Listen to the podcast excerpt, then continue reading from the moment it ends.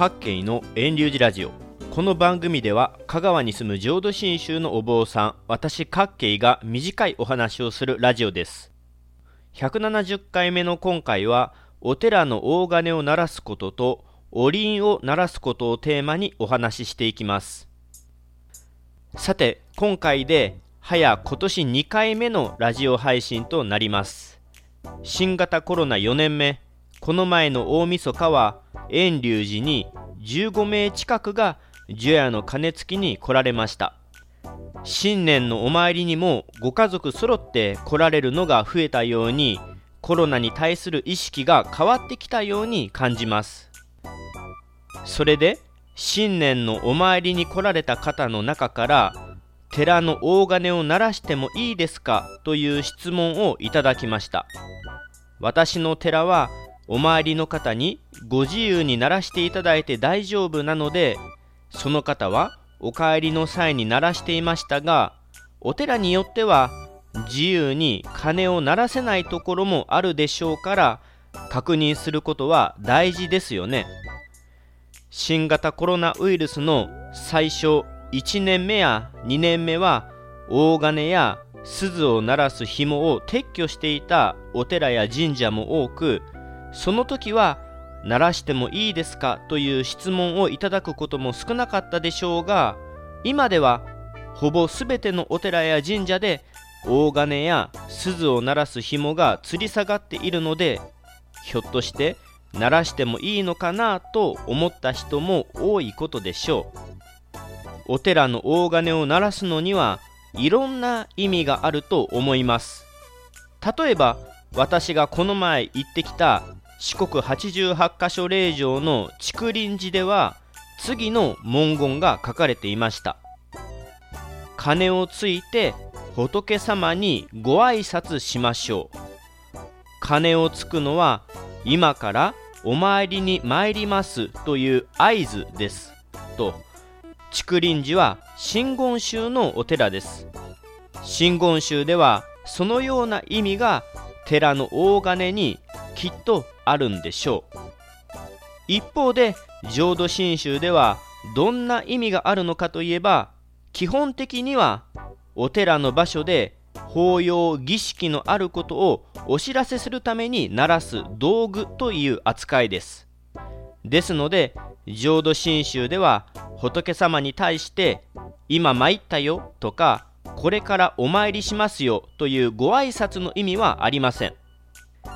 ただそうは言ってもお参りの人にしてみたら普段お寺の大金を鳴らす機会というのはそうないでしょうからお寺に行ったなら鳴らしてみたくなるものでしょう。ですので浄土真宗のお寺でもお参りの記念として鳴らしていただいていいと思います。また盆章の盆の意味には清らかなといった意味があります。盆章のあの独特なうなりのある響きは仏様の声呼びかけといった願いもあることでしょう。お寺の盆章をよく見ますと浄土真宗だと南無阿弥陀仏と仏様の名が刻まれていたりします。南無阿弥陀仏の音仏様からの呼びかけとして鳴らされてもいいと思います。それと神社では鈴がありますよね。神社本庁のホームページによると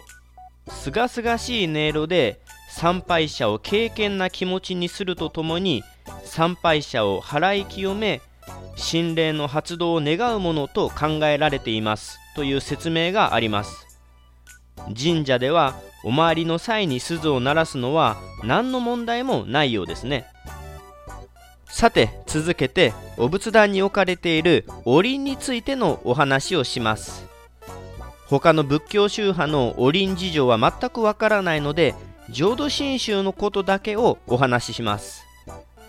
浄土真宗ではおりんは読経をする時だけ鳴らします。なのでお仏壇にただ手を合わす時にはおりんは鳴らしません。またご法事とかで世主の家にお参りした時お供え物ご仏前お香典をお供えする時にもおりんを鳴らす必要はないです。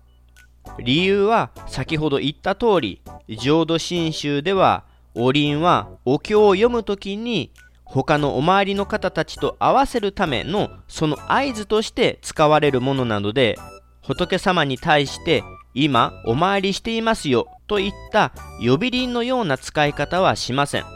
浄土真宗では呼び鈴の意味はないのでおりんはお参りの際に鳴らす必要はないんですね。またおりんの音で先祖供養という意味も持っていません。ただ浄土真宗以外ではおりんを鳴らすことに何らかの意味を持たせているかもしれませんのでそれはぜひその仏教宗派のお坊さんに尋ねてみてください。ただし注意点として浄土真宗だから絶対におりんを鳴らしたらダメというわけではありません。浄土真宗ではおりんを鳴らすのに呼び鈴や供養という考えがないだけであってお参りされる際に音を鳴らすといったアクションがないと手を合わしにくいのであればおりんを鳴らしていただいてもいいと思いますおりんを鳴らしてもいいですかと聞かれるときっと浄土真宗のお坊さんでも